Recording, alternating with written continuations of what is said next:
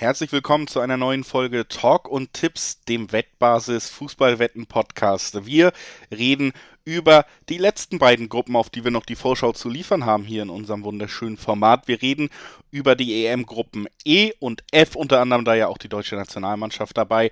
Mein Name ist Julius Eid. Ich bin bereit für eine schöne Zeit mit Alex Troika. Hallo Alex. Oh, hi Julius. Ich dachte, jetzt kommt hinten Raum der Raum, aber der hat dann nicht mehr geklappt mit meinem Namen. Ja, schön, dass wir uns wieder ähm, zusammengefunden haben für die letzte Vorschau auf die beiden Gruppen und für mich tatsächlich die beiden mit Abstand spannendsten Gruppen, die am schwersten zu tippen sind. Absolut. Bin Zwei gespannt. Gruppen, wo wirklich die Mannschaften irgendwie dicht beieinander liegen. Qualitativ würde ich da sagen, ist die Deutschlandgruppe, die Gruppe F nochmal ein bisschen höher einzuschätzen, aber die spanische Gruppe, nenne ich sie mal, die spanische Gruppe E für España, die ist natürlich auch äh, ja sehr gleichwertig besetzt in weiten Teilen. Wieso Spanien da vielleicht auch gar nicht so hervorsticht, wie man auf den ersten Blick vielleicht denken mag, das werden wir besprechen, nachdem wir wie immer noch mal ein paar Hinweise losgeworden sind. Nämlich zuallererst, dass Sportwetten ab 18 sind, nicht für Minderjährige gedacht und alle Quoten, die hier im Podcast genannt werden, sich natürlich auch noch im Nachhinein verändern können. Deswegen sind diese Angaben ohne Gewähr ganz zum Schluss auch nochmal der Hinweis, Wetten kann Spaß, aber auch süchtig machen. Und wenn das Wetten bei euch zum Problem wird, wenn ihr Hilfe braucht, dann könnt ihr euch unter anderem an den Support der Wettbasis wenden, per Live-Chat, per Mail aber auch. Oder ihr guckt mal auf spielen-mit-verantwortung.de vorbei. Auch da kann euch geholfen werden als erste Anlaufstelle, wenn das Wetten eben keinen Spaß mehr macht, sondern ein Problem geworden ist. Alex, Gruppe E, das ist unser Einstieg. Wir haben über die ersten vier gesprochen und du hast es gesagt, da waren wir uns ja meistens recht einig, zumindest was das Weiterkommen von den Teams angeht. Jetzt sind wir bei Gruppe E angelangt und da wird es ein bisschen äh, ja, komplizierter, das Ganze, weil wir mit Polen, Schweden, Slowakei und Spanien haben. Äh, eigentlich vier Mannschaften haben, denen ich in jedem Duell zutraue, sich mindestens einen Punkt irgendwie zu stibitzen. Vielleicht nicht den schönsten ja. Fußball des Turniers zu spielen, aber tatsächlich das.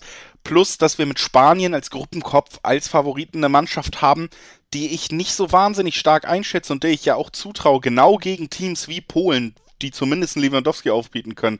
Gegen Schweden, die ganz gut gemeinschaftlich arbeiten, gegen Slowakei, die zumindest versuchen werden, ordentlich zu mauern, dass sie auch gegen jedes dieser drei Teams stolpern könnten. Ne? Wenn sich das kumuliert, dann kann es ja sogar noch für Spanien in dieser Gruppe gefährlich werden. Und ähm, dazu kommt, dass da jetzt natürlich auch, das müssen wir erwähnen, noch ein paar Unwägbarkeiten aufgetreten sind, die auch in der Konsequenz für uns leider noch nicht hundertprozentig absehbar sind. Sergio Busquets wurde positiv auf Corona getestet, musste erstmal jetzt natürlich in Isolation. Es gab sonst nur negative Tests bei der Mannschaft, aber man hat beschlossen, das letzte Testspiel nicht zu absolvieren, sondern die U21 zu schicken. Es hat auch im Moment Einfluss auf den Trainingsbetrieb und ähm, es steht auch noch nicht fest, wer wird denn jetzt für Busquets, der ja sogar eine tragende Rolle hätte einnehmen sollen als einer der Erfahrerinnen und der auch an Titeln schon beteiligt war mit Spanien, ähm, wer diese Rolle einnehmen wird im Kader. Spanien eine der wenigen oder die einzige Mannschaft, die nur 24 anstatt 26 erlaubte Spieler sowieso im Kader hatte. Jetzt gab es eine Liste von Nachnominierungen, die aber größtenteils dann wieder gecuttet werden, wenn es final werden soll. Also ein bisschen Unwägbarkeit, ein bisschen Unruhe bei Spanien auch nur drin, was ja nur nochmal unterstreicht, was wir beide über diese Gruppe sagen. Da kann eine Menge passieren und auch vielleicht sogar die ganz große Überraschung, was Spanien angeht, ne? Ja, das macht es wirklich, wirklich schwer. Die Vorbereitung könnte ja schlechter nicht sein, unglücklicher nicht sein für die Spanier auf diese EM das letzte Länderspiel, der, der Härtetest jetzt, also wir nehmen Dienstag auf, jetzt am Dienstag gegen, gegen Litauen wurde abgesagt. Spanien schickt seine U21 in dieses Testländerspiel. Und die Profis ähm, ja, hatten sozusagen dann nur ein Testländerspiel, das war ein 0-0 gegen Portugal. Da hat man erneut gezeigt, dass man wirklich Probleme hat mit dem Tore-Schießen. Das ist ähm, in den letzten ähm, Spielen das große Problem ähm, der Spanier, denn Sie haben in den letzten zwölf Spielen sowieso nur fünfmal gewonnen, sechsmal unentschieden, eine Remis. Aber auch nur, abgesehen von diesem äh, grandiosen 6-0 gegen Deutschland, nur 14 Tore in elf Spielen geschossen. Dementsprechend, ja, die Mannschaft ist nicht eingespielt, hat Probleme mit dem Torschießen grundsätzlich und ausgerechnet der letzte große Härtetest fällt dann auch noch ins Wasser aufgrund der Corona-Situation. Schlechter könnte eine Vorbereitung gar nicht sein und das ähm, ja, lässt mich zweifeln, ob Spanien wirklich ja, die Gruppe sollten sie vielleicht schon überstehen, aber ob sie Erster werden können. Ja, auch hier vielleicht direkt nochmal ein bisschen der Verweis auf Sekundärliteratur, wie der Wissenschaftler sagen würde. Also erstmal natürlich jetzt auch, wie geht's wirklich weiter mit Spanien tagesaktuell und so. Das sind Sachen, dafür lohnt es sich wirklich auch immer mal bei der Wettbasis, wettbasis.com vorbeizuschauen, denn auch da werdet ihr natürlich auf dem Laufenden gehalten, welche Stars fallen noch aus, wie entwickeln sich die Quoten auch in Bezug auf solche Ausfälle. Das bekommt ihr auf der Website und dann eben auch noch der Querverweis zu unserem Langzeitwetten-Podcast, was die EM angeht, wo wir einen ganz großen roten Faden hatten, den du auch schon so ein bisschen mit eingewoben hast wieder, nämlich Effektivität, starke Mittelstürmer und das ist ein bisschen das, was dem Spiel von Spanien natürlich abgeht.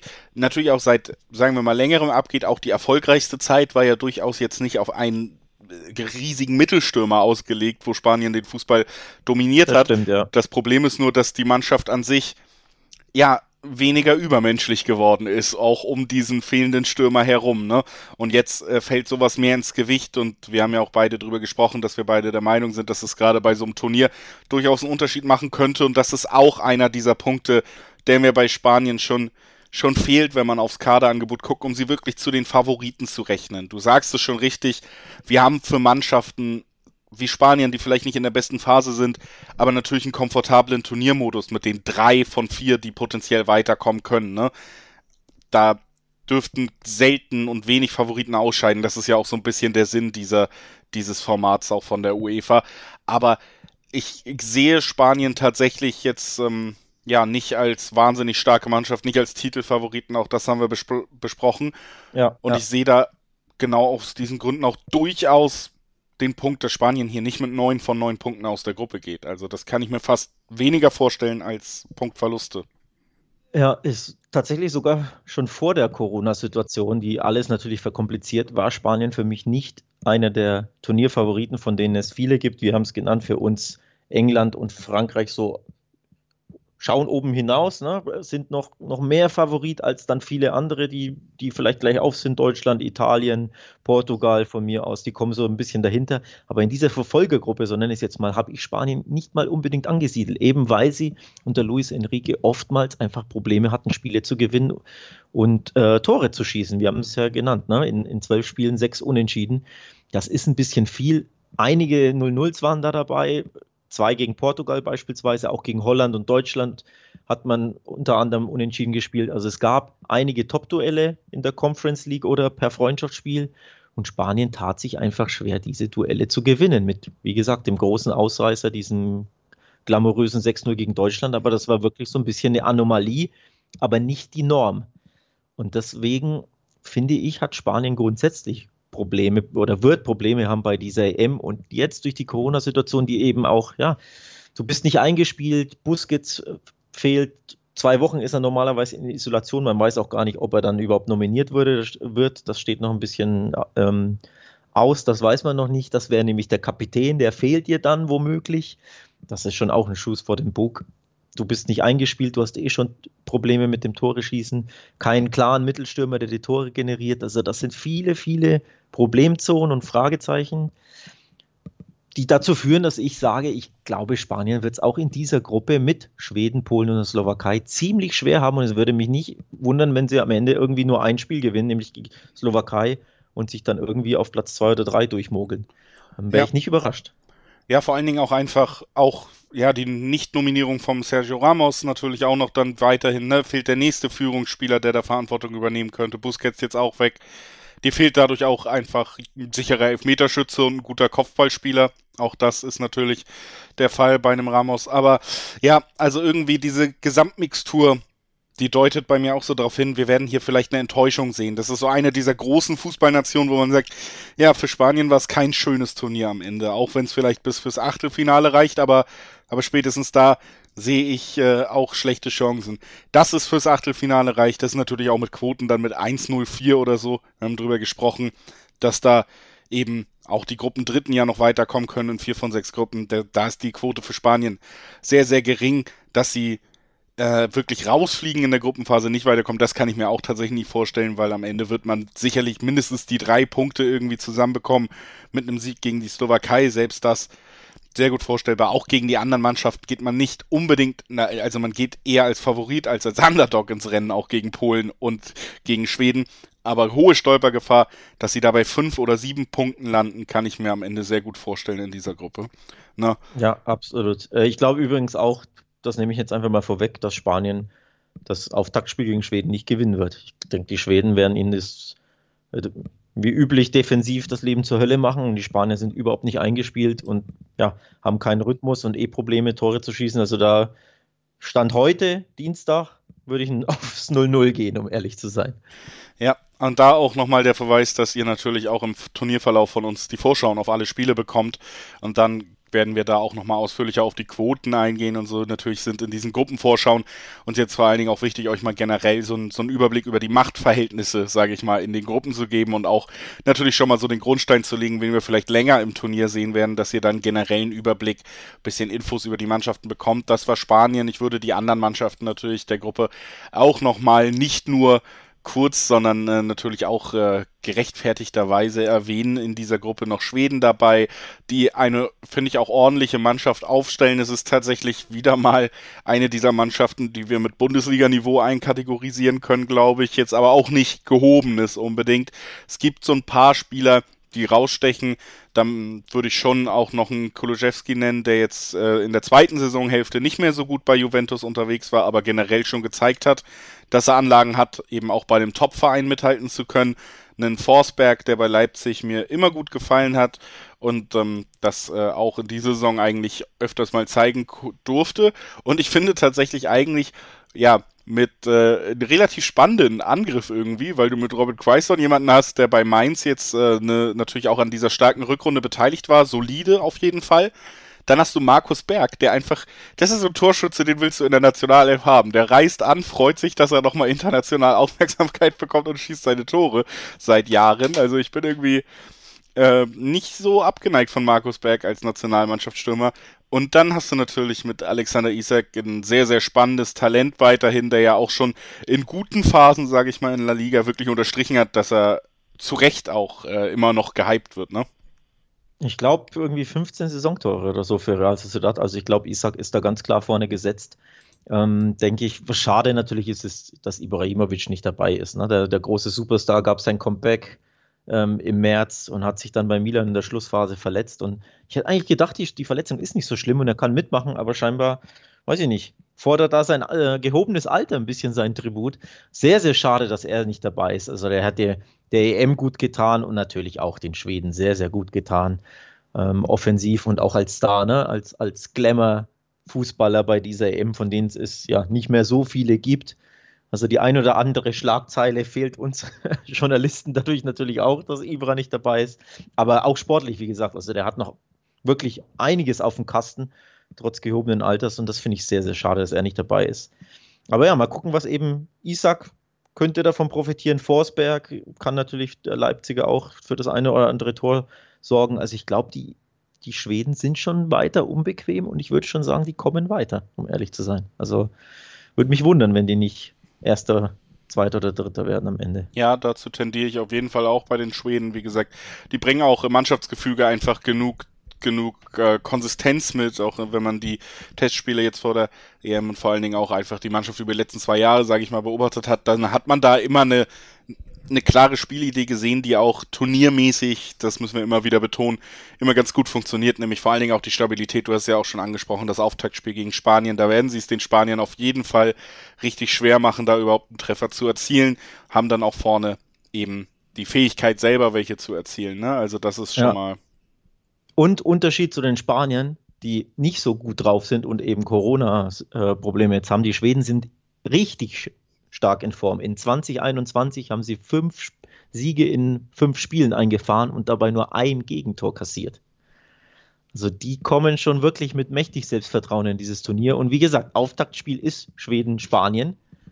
Da wird es, also mindestens ein Punkt ist da für Schweden drin, vielleicht sogar mehr, je nachdem, in welcher schlechten Form die Spanier, die Corona-gebeutelten Spanier sind.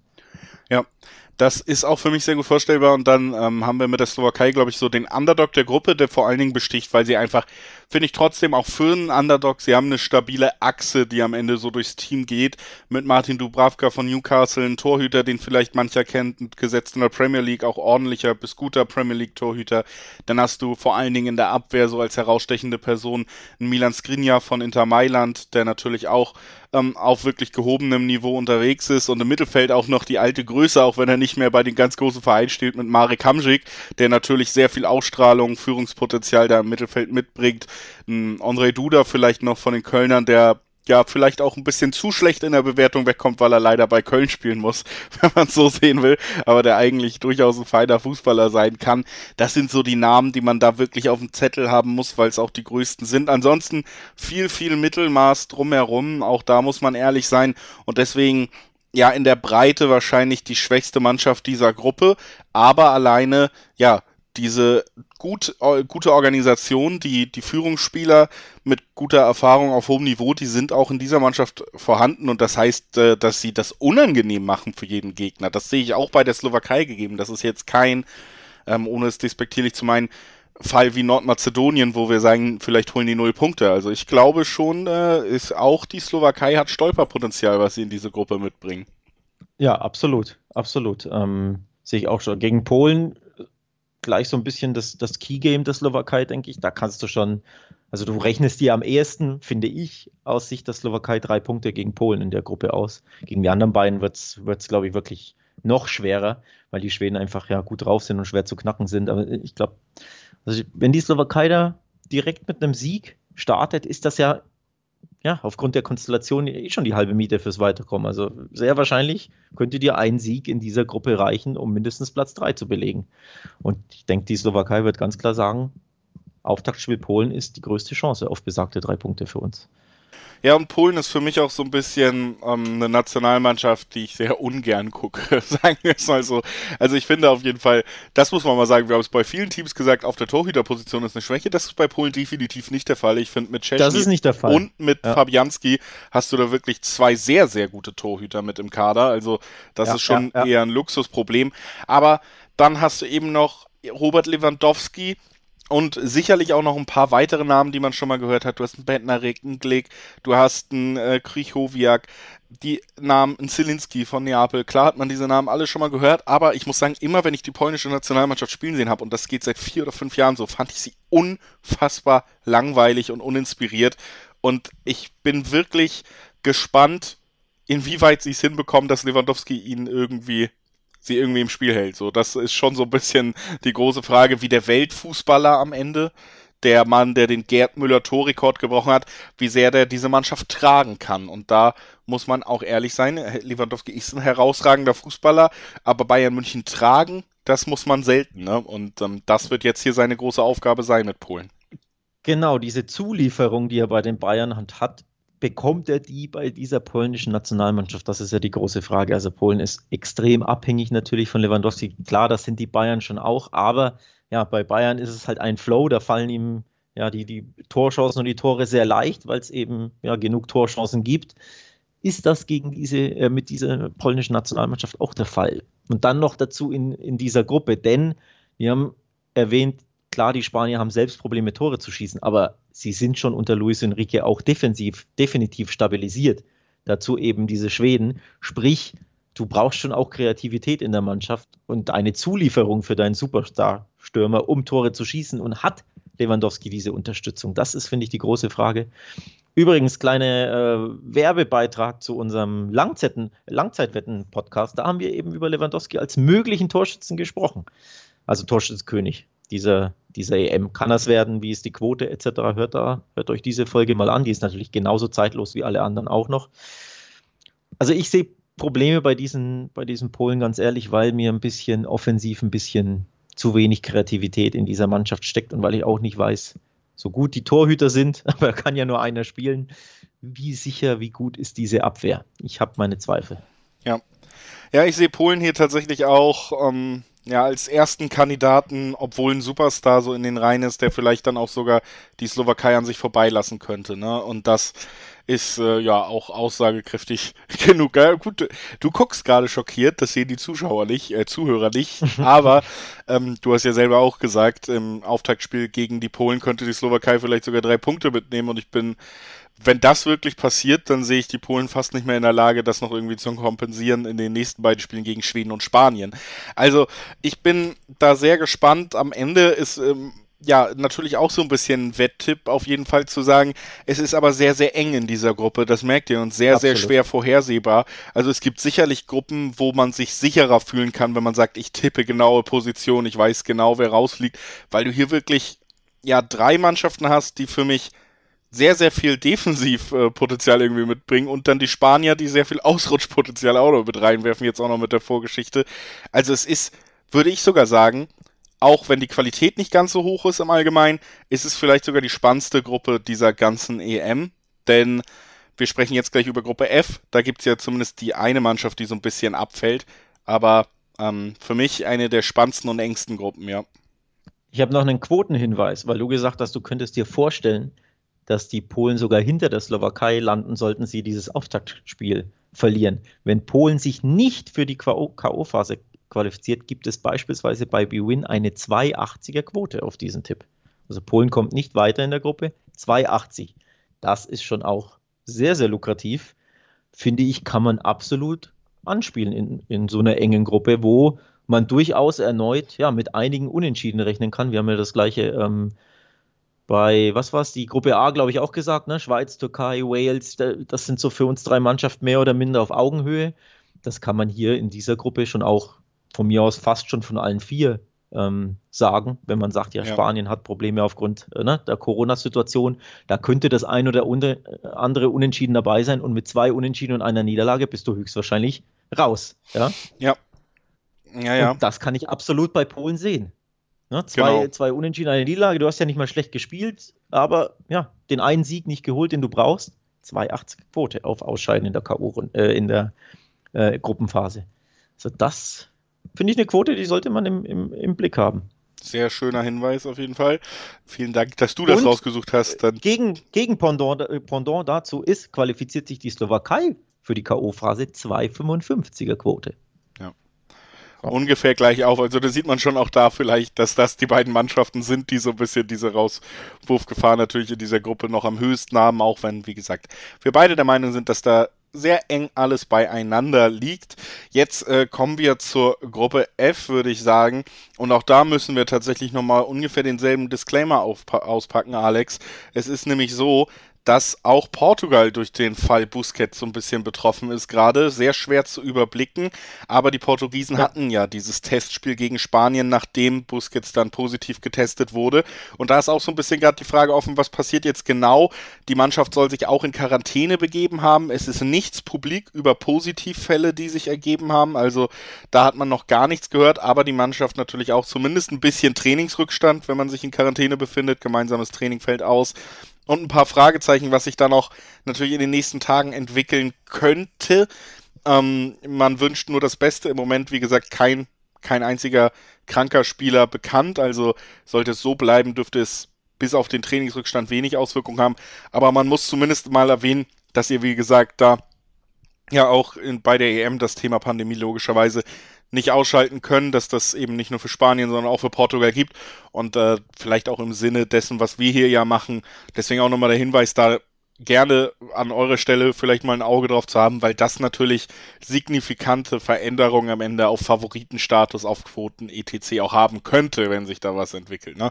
Das wollen wir zuerst loswerden. Ansonsten, Alex, ist die Gruppe F tatsächlich, glaube ich, die Gruppe, wo wir über jede Mannschaft schon relativ ausführlich gesprochen haben in den letzten Wochen denn es sind mit Frankreich, Portugal und Deutschland drei Mannschaften dabei, die sowas wie Turnierfavoriten sind, mit Quoten unter 10 auf den Turniersieg. Und das heißt, wir haben sie in den Langzeitwetten bisher behandelt. Wir haben aber auch schon eine exklusive Deutschland-Folge gemacht, wo wir ganz ausführlich über die Deutschen reden. Also auch da könnt ihr reinhören. Und es bedeutet so ein bisschen, dass wir hier vielleicht ja sogar den Ticken schneller mit diesen Querverweisen nochmal durchgehen können, im Schnelldurchlauf, was wir gesagt haben, weil wir wollen ja gleich dann äh, lieber nochmal über den Turnierbaum sprechen, den wir jetzt nach diesen sechs Gruppenspielen und den Gefühlen so ein bisschen erstellen konnten. Deswegen würde ich sagen, auf jeden Fall für euch der Hinweis, dass es zu all diesen Mannschaften eh noch viel, viel mehr Infos auf der Wettbasis und vor allen Dingen auch sogar in unseren Podcasts gibt, in den letzten Folgen. Da könnt ihr jederzeit reinhören, wenn ihr mehr hören wollt über Frankreich, über Portugal, über Deutschland. Logischerweise im, gerade in der Deutschland-Folge eben auch über den letzten Gegner der Gruppe, eben über Ungarn. Ähm, ja, Deutschland, Frankreich, Portugal, Frankreich, unser beider Turnierfavorit eigentlich. Ja. Logischerweise für mich auch Favorit auf den Gruppensieg, weil wir haben darüber gesprochen, eine Mannschaft, die in der Breite und in der Spitze herausragend besetzt ist. Ja, das Schöne ist, wenn eine Gruppe so ausgeglichen ist, die Quoten sind schön hoch. Auf die verschiedensten Tipps. Gruppensieger Frankreich, unser Tipp nach Gefühl stand heute, 2,25er Quote teilweise, unter anderem bei WWin, wenn Frankreich die Gruppe gewinnt. Allein das ist schon eine, eine lukrative Quote. Ist es auf jeden Fall, weil Frankreich im Pendant, das ist ja so, wie als wenn wir in unseren normalen Podcast-Folgen sagen, oh, eine Zweierquote auf Bayern München oder so, ne? Ja, also, so weit würde ich jetzt nicht gehen. Ähm, die Gruppe ist einfach schwer, aber trotzdem, ne, die Quoten sind einfach lukrativ. Gewinnt Deutschland die Gruppe, gibt es eine 2,50 und gewinnt Portugal die Gruppe, gibt es sogar schon eine 4. Und auch das würde ich überhaupt nicht ausschließen. Für mich sind die treffen sich die äh, drei Teams wirklich auf Augenhöhe, auch wenn ich natürlich sage, Frankreich hat den besten Kader, die beste Mannschaft auf dem Papier von den Namen her und ist natürlich amtierender Weltmeister. Das sollte dir auch ein bisschen einen Boost geben oder zumindest der Mannschaft ne, ein bisschen die Cockiness, das Selbstbewusstsein. Aber Portugal ist da nicht weiter hinter. Viererquote, wenn Portugal die Gruppe gewinnt. Ich traue allen drei Teams den Gruppensieg zu. Und deswegen ja. sind die Quoten immer lukrativ, finde ich, egal auf, fast schon egal auf was du, was du tippst. Das stimmt. Was man da dann wahrscheinlich schnell abhandeln kann, ist aber einfach Ungarn, die haben sehr viel Pech gehabt mit der Auslösung. Absolut, ähm, ja, absolut. Also ich, da sehe ich einfach keine Chancen leider auch äh, Dominik Schoboschlei, der ja mittlerweile bei Leipzig spielt, nicht dabei. Auf den hätte man sich vielleicht noch freuen können, weil der ja auch als riesiges Talent gilt. Äh, wird nicht mit zur EM fahren für Ungarn. Also ich glaube, das muss man dann vielleicht jetzt wirklich, weil es auch so viel zu besprechen gibt zu diesen Top-Mannschaften, so ein bisschen abhaken und einfach sagen, Ungarn kann mit der Qualität keiner dieser Mannschaften mithalten. Und dann würde ich einfach das so ein bisschen so ad acta legen und zumindest nochmal auf das eingehen, was du zu Portugal gesagt hast. Tatsächlich ist so, dass im Laufe dieser Podcast-Reihe zur EM, die wir ja auch bei der EM fortführen werden, du mir äh, tatsächlich äh, mit dem Gespräch über Portugal, Portugal so ein bisschen schmackhafter gemacht hast. Also, ja, das dass freut ich mich, sie selber ein auch ein wenig unterschätzt habe, weil ich schon immer noch im Kopf hatte, gut, diese unsägliche EM, wo sie gewonnen haben, wo sie ja wirklich nur mit 0-0s quasi bis ins Finale gekommen ja. sind und dann irgendwie ähm, das Ganze gegen Frankreich gedreht haben. Aber ich äh, hatte sie nicht so auf dem Zettel und dann haben wir ja drüber geredet, was da alleine an Offensivpotenzial vorhanden ist. Mit ja. einem äh, Joao Felice, der natürlich äh, damals noch keine Rolle so wirklich gespielt hat. Dann Bernardo Silva, der nochmal stärker geworden ist. Ein André Silva, der ja das erste Mal wirklich das Potenzial abruft, was man ihm bei Milan schon zugetraut hat, aber nie oder selten gesehen hat. Und ein Cristiano, der sicherlich auch weiß, das hier wird vielleicht mein letzter Auftritt auf dem Parkett oder vorletzter vor der EM, WM, ich die glaub, er nächstes die Jahr noch mitnimmt. Nimmt aber, mit. Absolut. Na, ähm. Ich glaube, das wird, egal ob letztes oder vorletztes Turnier, ein Spieler wie Cristiano dürfte relativ ehrgeizig in das Turnier gehen. Und ähm, ja. ich glaube alleine. Äh, Stichwort, das will ich aufgreifen. Cristiano kann ja zwei EM-Rekorde brechen. Er ist jetzt schon der Spieler mit den meisten EM-Toren in der Historie. Neun Stück an der Zahl teilt sich ähm, Platz 1 mit Michel Platini.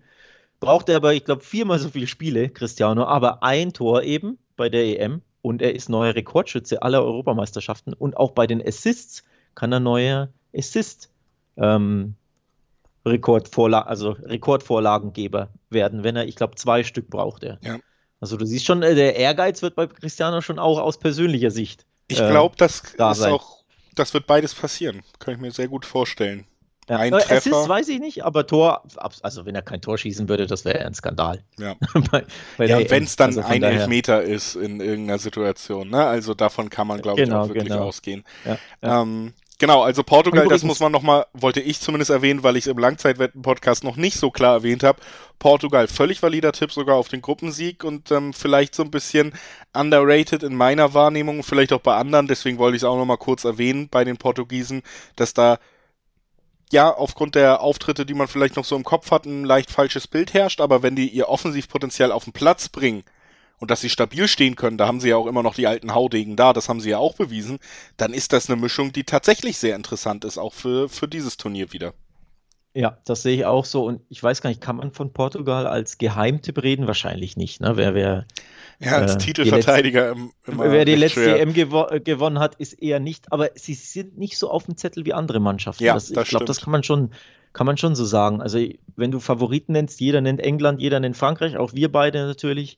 Und dann sagt man, ja, da gibt es so einige, viele, äh, die auf gleicher Höhe sind. Aber ich finde, aus diesen Mannschaften, die mehr oder weniger auf Augenhöhe sind, ne, Italien, Spanien, Portugal, von mir aus Holland, Deutschland, ist Portugal so der kleine Geheimtipp, finde ich, den ich es am ehesten zutraue, weil ich diese Mannschaft so unglaublich spielstark finde. So, wenn du, wenn du wirklich auf den Kader blickst, auf jeder Position gibt es unfassbar starke Spieler. Wenn du schon hinten anfängst, Ruben Dias von Man City, der wurde was zum Spieler des Jahres in England ähm, gewählt.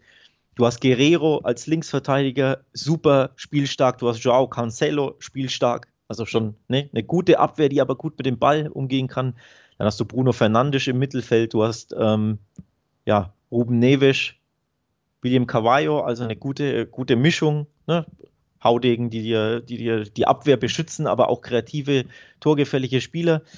Ja, und dann Sturm, Offensive ist Qual der Wahl. Ne? André Silva von Frankfurt, über den redet keiner, weil er im Endeffekt wahrscheinlich nur der vierte Stürmer in diesem Kader ist, aber ein wundervoller Stürmer. Du hast Cristiano, du hast Bernardo Silva, du hast Diogo Jota von Liverpool, Joao Felix.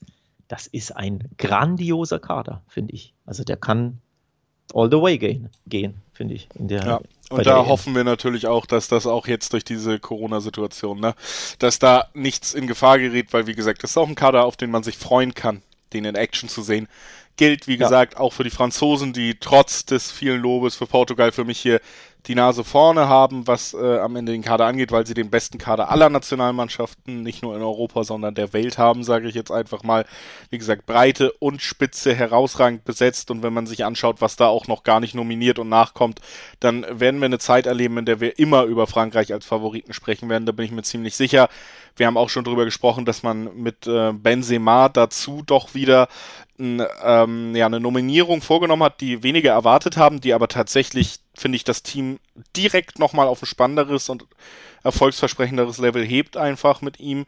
Nicht nur, weil er selber ein starker Spieler ist, sondern weil diese Facette des Spiels eben auch nochmal neu dazukommt, die man mit einem Giroud vielleicht nicht so hatte als gesetzten Mittelstürmer, auch wenn ich Giroud sehr gerne mag, um das äh, nochmal zu betonen, aber trotzdem ähm, Finde ich eine sehr, sehr gute Nominierung, die man da auch nochmal getroffen hat. Ob das, ja gut, moralisch muss man drüber reden, vielleicht an anderer Stelle, aber, aber wir bewerten ja, gut. wir bewerten sportlich die Erfolgsaussichten ja jetzt hier und dafür genau, war es, glaube genau. ich, sehr, sehr, dafür war es sehr, sehr gut. Also Frankreich ist einfach, ich weiß auch gar nicht, ja, wir haben es schon mal in einem Podcast ausgeführt und so viel gibt es fast gar nicht zu meckern an dem Kader. Deswegen ist es schwer, immer mehr zu sagen über Frankreich als ja, wow. Also was für eine Generation da an Fußballern unterwegs ist, ne? Also was mir beim Kader von Frankreich und, und Portugal so gefällt, ist, dass auch die Bank hochkarätig bestückt ist. Dass du eben auch, wenn es mal nicht läuft oder wenn du ne, umstellen musst, dass du da einfach starke Benchplayer hast. Wie gesagt, ähm, äh, ja, du kannst Felix zum Beispiel kommt wahrscheinlich eh nur von, von der Bank oder, oder selbst äh, Diogo Jota oder äh, André Silva von Frankfurt, die werden höchstwahrscheinlich gar nicht alle beginnen, sondern da hast du halt einfach absolute Edeljoker. Ähm, bei Portugal und bei Frankreich natürlich auch, ähm, vor allem Frankreichs Kader ist ja grandios. Ne? Dembele, glaube ich, wird auch nicht spielen und dann so einen Mann in der 70. einwechseln können, das ist einfach traumhaft. Oder Benje, der, der auch ein, ein toller äh, Mittelstürmer ist. Kingsley Coman, glaube ich, wird auch keinen Stammplatz haben. Giroud hast du eh schon genannt. Das geht ja durch jeden Mannschaftsteil so durch. Und deswegen die, die Bänke von Frankreich und Portugal sind so hochkarätig besetzt. Alles erfahrene Spieler, Spitzenspieler bei Top-Vereinen. Ja, für mich die beiden, zwei der drei Favoriten bei der EM und die treffen sich direkt in der Gruppe mit Deutschland. Das macht, macht die Ausgangslage sehr spannend. Ja, und die Deutschen ähm, natürlich auch kurz noch erwähnen, auch wenn, wie gesagt, da nochmal der Verweis, dass ihr wirklich auch die volle Packung Deutschland von uns ja auch schon hören könnt. Aber Deutschland im Vergleich zu Frankreich und Portugal vor allen Dingen eben offensiv nicht so breit und nicht so ähm, überzeugend besetzt. Ne? Jetzt hat man natürlich gestern gesehen, Tore schießen können sie trotzdem, zumindest wenn es gegen Lettland geht. Da gab es einen 7-1. Und man muss zumindest auch mal ehrlich sagen, nach all dem, was man in den letzten Wochen und Monaten der Nationalmannschaft gesehen hat, tatsächlich war sowas wie Spielfreude zu erkennen. Auch wenn der Gegner. Naja nicht der, ähm, nicht der schwerste war, fand ich es trotzdem im Gegensatz zu vielen anderen Auftritten hat man die Vorfreude aufs Turnier, die Lust am Spielen, die hat man gemerkt. Natürlich äh, ganz äh, die, die herausstechende Situation, auch um das nochmal zu unterstreichen, dieser Außenrisspass von Mats Hummels aus der Innenverteidigung auf den reinstartenden Gnabry, der dann mit dem Volley auch vom rechten 16er Eck vollendet. Also ähm, da hat man schon einiges an Spielfreude gesehen. Sicherlich konnte man sich das auch gegen diesen Gegner leisten. Aber ich finde zumindest, es hat so ein bisschen dieses ja leicht dieses Gefühl ausgebracht, dass sich das Team auf dieses Turnier freut. Wir sind jetzt nicht in einem trostlosen Zustand, als wenn wir das letzte Spiel gehabt hätten, nämlich das 6-0 gegen Spanien, was wir ja schon mal angesprochen haben heute. ne? also oder, da geht's, oder die Niederlage gegen Nordmazedonien. Absolut, ne? also das sind die so die Tiefpunkte. Etwas trostlos. Ja. Und äh, ja, auch Hummels damit natürlich ein bisschen im Mittelpunkt, auch Müller. Ähm, die natürlich auch als Führungsspieler zurück sind, was vorher nicht der Fall war und die da durchaus, glaube ich, einen positiven Effekt auf viele viele haben, weil sie auch sehr geschätzt werden bei vielen Spielern. Hummels ja zum Beispiel auch als einer der Spieler der Saison von der Spielervereinigung in der Bundesliga gewählt wurden, genauso wie Müller. Also die genießen auch großen Respekt bei Kollegen und sind jetzt eben wieder mit dabei und werden auch gesetzt sein. Davon gehe ich aus, davon sind wir auch im Deutschland-Podcast ausgegangen. Also es ist eine Mannschaft, der ich auch tatsächlich ja, auch wenn sie ein bisschen äh, als Underdog gegen Frankreich vor allen Dingen, aber auch tatsächlich gegen Portugal für mich reingehen. Ich traue ihnen aber zu, ähm, sogar beide Spiele gewinnen zu können an guten Tagen. Also die Qualität ist ja nicht äh, komplett gefallen und wir sind jetzt im zweiten oder dritten Bereich, wo man uns fußballerisch einordnen muss. Deutschland hat immer noch eine sehr gute Nationalmannschaft mit sehr guten Fußballern. Ja, also traust du Deutschland den Gruppensieg zu? Einfache Frage. Ja, mein Problem Gewinnt ist, dass ich den Gruppensieg Gruppe? tatsächlich äh, allen dreien zutraue. Ich ähm, glaube aber, dass wir am Ende Frankreich oben sehen werden, weil ich die Fehlerquote so ein bisschen geringer einschätze. Also ich glaube, ja. Frankreich. Die Abwehr Frankreichs ist, glaube ich, stabil, stabiler genau. als die, die deutsche Abwehr, egal in welcher Konstellation. Übrigens, äh, Aufstellung haben wir noch gar nicht besprochen. Im Deutschland-Podcast haben wir beide unsere vermeintliche Wunsch-Aufstellung, die Aufstellung ähm, genannt, die wir glauben, wie, wir, wie Deutschland ins Turnier geht. Ge beim Lettland-Sieg hat Jogi Löw die Dreierkette, deine Dreierkette angewendet und zwar sehr erfolgreich beim 7-1 und auch sehr, also Hummels in der Dreierkette, flankiert von Rüdiger und Ginter. Das ist schon nicht so schlecht. Ja, und auch genau die Dreierkette, die ich da aufgestellt habe. Ne? Also ja. ähm, tatsächlich hat er, äh, der, der Yogi, natürlich kurz mal angerufen vorm Spiel auch, sich ein paar Tipps geholt. Und ähm, ich war da, habe ihm gesagt, er kann gerne in den Podcast hören. Ich habe jetzt gerade persönlich keine Zeit. hat aber ja. anscheinend reingehört. Und ähm, nee, hat so wird's äh, gewesen sein. Tatsächlich ja. ganz gut äh, funktioniert. Was man aber sagen muss, bisschen überraschend vielleicht, dass man tatsächlich Kimmich auf den rechten Wingback-Flügel genau, genau. gestellt hat. Was ich aber gar nicht so dumm finde, ehrlich gesagt, weil wir sehen ja sowieso in der Entwicklung auch in der Saison jetzt bei bei Mannschaften wie City, dass wir es oft ha gesehen haben, dass ein Außenverteidiger im eigenen Ballbesitz auch mal in die Mitte geht, um eben die Mitte zu verstärken. Dafür hat Kimmich die Klasse, auf jeden Fall. Und man löst so ein bisschen das Problem, das wir ja mit der Dreierkette hatten, wo ich auch gesagt habe, Mensch, da finde ich deine Viererkettenaufstellung besser, nämlich dass dieser Kimmich-Platz im Mittelfeld dann quasi ausgewürfelt werden muss. Spielt Groß nicht, spielt Gündogan nicht, wenn Kimmich gesetzt ist, ne? Und ja, ähm, ja. dem gehst du natürlich auch so ein bisschen auf den Weg, bringst ein bisschen mehr Qualität auf den Platz. Ja, also Jogi Löw scheint seine Dreierkette durchpushen zu wollen, ähm, was ich jetzt per se nicht schlecht finde.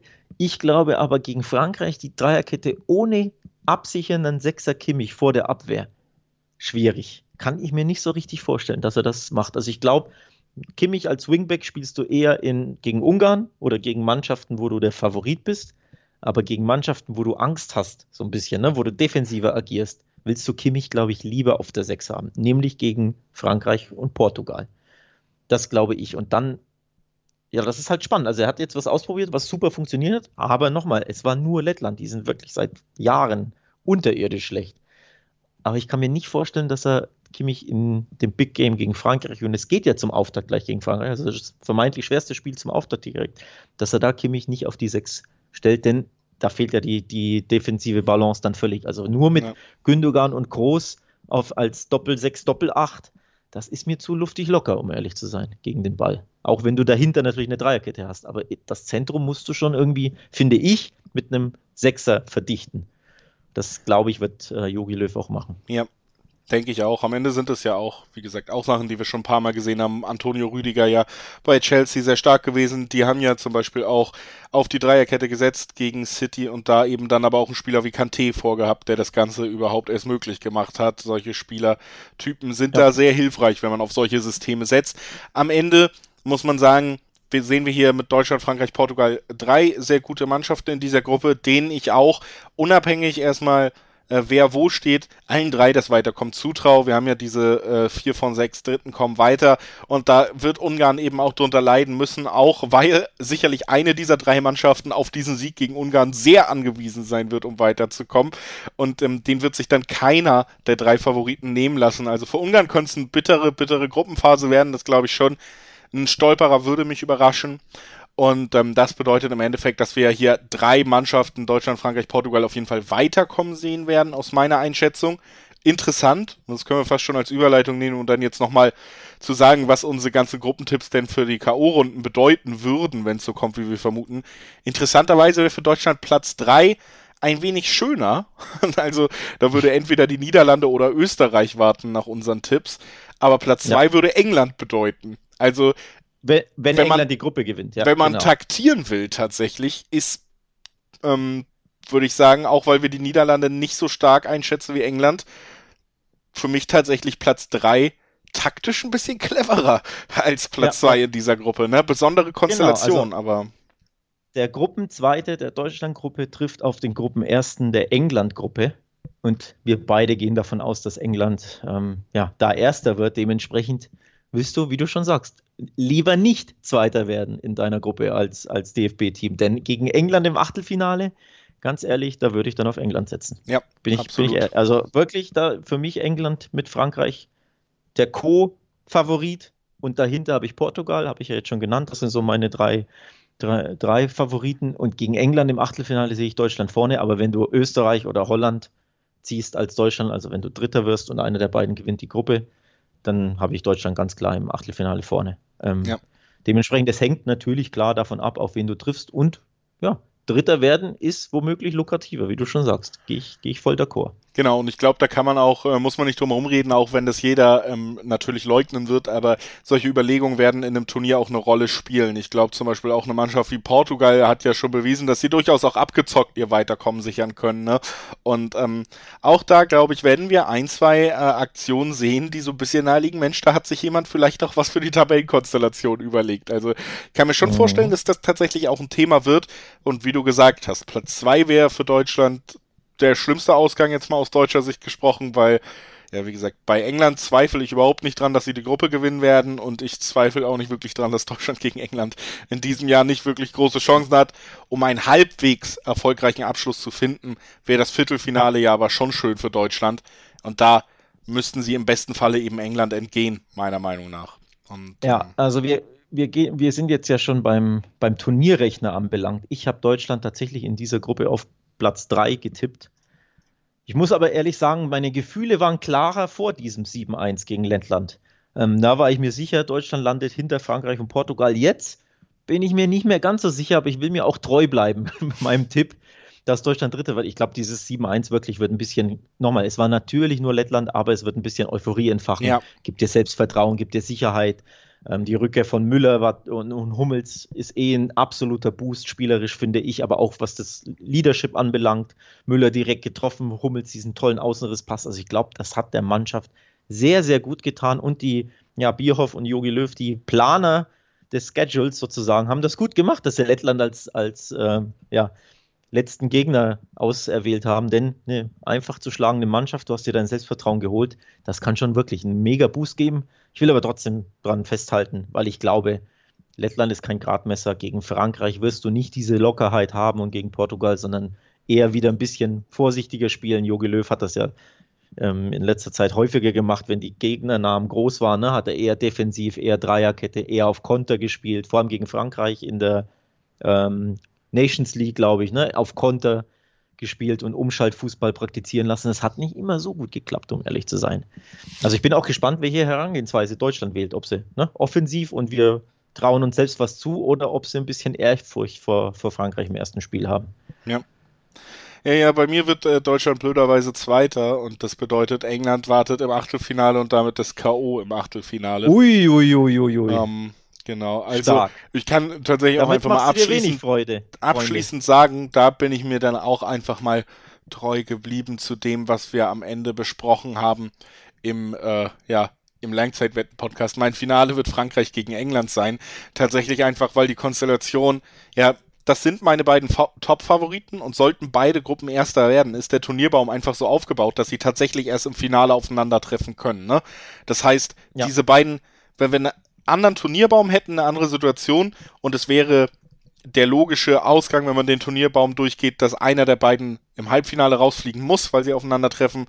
Aber so passt es natürlich auch perfekt. Es ist schön hingelegt, dass die beiden stärksten Kader für mich, die auch beide Frankreich mit dem Titel England mit der ersten guten Leistung bei einem internationalen Turnier seit langem bei der WM schon auf sich aufmerksam gemacht haben.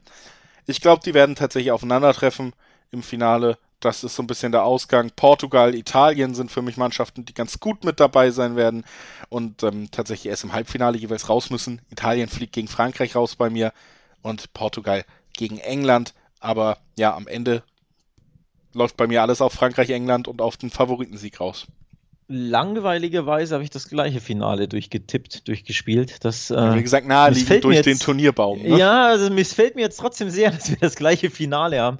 Bei mir ist natürlich spannend. Ähm, Achtelfinale habe ich England, weil Gruppenerster, gegen Portugal, weil Gruppenzweiter. Wir haben es ja angesprochen. Und in dies, das ist für mich ein absolutes 50-50-Game. Und ich glaube, die Mannschaft, die dieses Achtelfinale gewinnt, England, Portugal, die kommt bis ins Finale. Das ist mein Tipp. Und ja. ich habe mich für England entschieden, aber ganz ehrlich, in England ausscheiden, direkt im Achtelfinale als Monsterfavorit gegen Portugal nach Elfmeterschießen, ist alles andere als unwahrscheinlich. Kann ich mir mega gut vorstellen. Also ich tippe, kann ich dir jetzt schon sagen, wenn es dieses Achtelfinale gibt, werde ich ein Unentschieden tippen und auch einen Elfmeterschießen. Und dann ist es ja sowieso Münzwurf. Ähm, vielleicht eher pro Portugal, weil Engländer und Elfmeterschießen, man kennt es. Ja, also ich habe England vorne gegen Portugal grundsätzlich, weil ich glaube, im Favorit und so, aber es würde mich null überraschen, wenn Portugal direkt die Engländer im Achtelfinale rauskickt und dann all the way geht bis ins Finale und dann Frankreich, Portugal erneut das gleiche Finale wie vor, wie bei der letzten EM. Es wird auf jeden Fall super spannend. Also ja. ähm, da sind wirklich, und an diese Gruppe, die verspricht eben auch schon große Namen, große Duelle direkt in der Gruppenphase, die Gruppe F, über die wir gerade gesprochen haben. Also generell muss man sagen, ähm, auch nochmal als Fazit für mich für diese Gruppenvorbesprechung, bevor wir dann ab Donnerstag in die Vorbesprechung der Spiele gehen, Alex. Also dann äh, wieder in dem ja halbwegs bewährten Format, würde ich mal sagen. Ihr kennt das ja, dass wir quasi immer bevorstehende Spiele am Wochenende besprechen. Wir werden es jetzt so machen, dass wir immer einen Tag vorher die nächsten beiden Tage besprechen, dass ihr quasi immer in diesem Rhythmus alle Spiele der EM vorbesprochen bekommt von uns. Das wird jetzt folgen, aber ich muss nochmal als Fazit sagen, alles in allem ist bei mir die Vorfreude auf dieses Turnier auch sehr gestiegen, seit wir drüber reden regelmäßig. Ich freue mich auf, mich. ich freue mich tatsächlich mittlerweile auf viele Spieler, auf viele Mannschaften, über die wir hier gesprochen haben, sei es im Podcast jetzt eben in den Gruppenvorschauen oder über die beiden Specials, die wir ja zuvor schon rausgebracht haben. Oder zum Beispiel auch, wie ich sie bei Beidfüßig gesehen habe, dem Wettbasis-Videoformat. Da kann man natürlich auch sehr gerne nochmal vorbeischauen. Da gibt es dann nicht nur in Audioform von uns, sondern eben auch in Videoform von der Wettbasis nochmal, ja, EM-Specials, Artikel sowieso haben wir schon mehrfach darauf hingewiesen. Guckt da gerne auf wettbasis.com vorbei. Ähm, das war's von mir soweit, Alex. Hast du noch was? Nee, dem schließe ich mich an. Ich habe auch, die Vorfreude ist wirklich mit jeder Episode gewachsen und kam jetzt so zum Höhepunkt. Tatsächlich ein bisschen, muss ich ehrlich zugeben. Also vor allem diese Deutschlandgruppe, je öfter ich drauf schaue, je mehr ich da on Detail auf die Paarung gucke und auf diese Gruppe blicke, desto mehr Bock habe ich auf diese EM, weil einfach diese Gruppe so knackig ist. Und tatsächlich auch verrückt, um, obwohl wir es so oft gesagt haben, aber auch ein 7-1 gegen Lettland hat die Vorfreude tatsächlich ein bisschen erhöht, muss ich sagen. Also äh, so dieses, ja, vielleicht äh, geht da auch aus deutscher Sicht was. Vielleicht geht da doch was, ja. ja. Also, um, um nochmal den Bogen zu spannen auf Deutschland. Ich habe es jetzt auf Rang 3 getippt. Wenn sie Dritter werden, wäre das für mich sogar besser für sie, wie du es auch gesagt ja. hast, denn nach meinen Tipps kommt dann Dänemark oder äh, Holland im, äh, im Achtelfinale.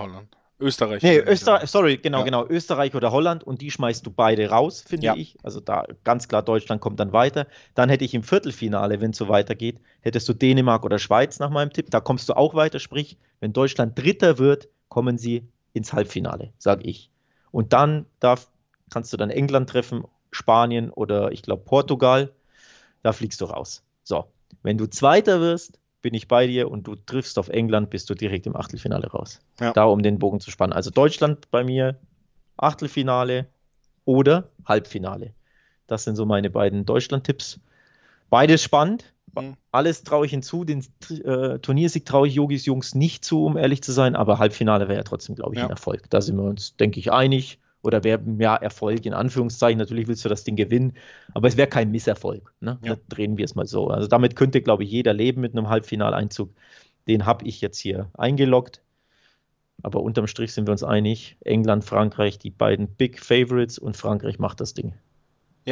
Wie seht ihr das? Ja. Wenn ihr auch mal was loswerden wollt, das vielleicht noch zuletzt, könnt ihr euch natürlich nicht nur per Mail podcast.wettbasis.com an uns wenden, sondern auch auf Social Media vorbeikommen und mal interagieren. Auf Instagram wäre das wettbasis_de. Auf Twitter ist es nur wettbasis. Da könnt ihr auf jeden Fall gerne mal vorbeischauen. Ansonsten hören wir uns, wie gesagt, Donnerstag wieder, dann mit den ersten Spielvorschauen.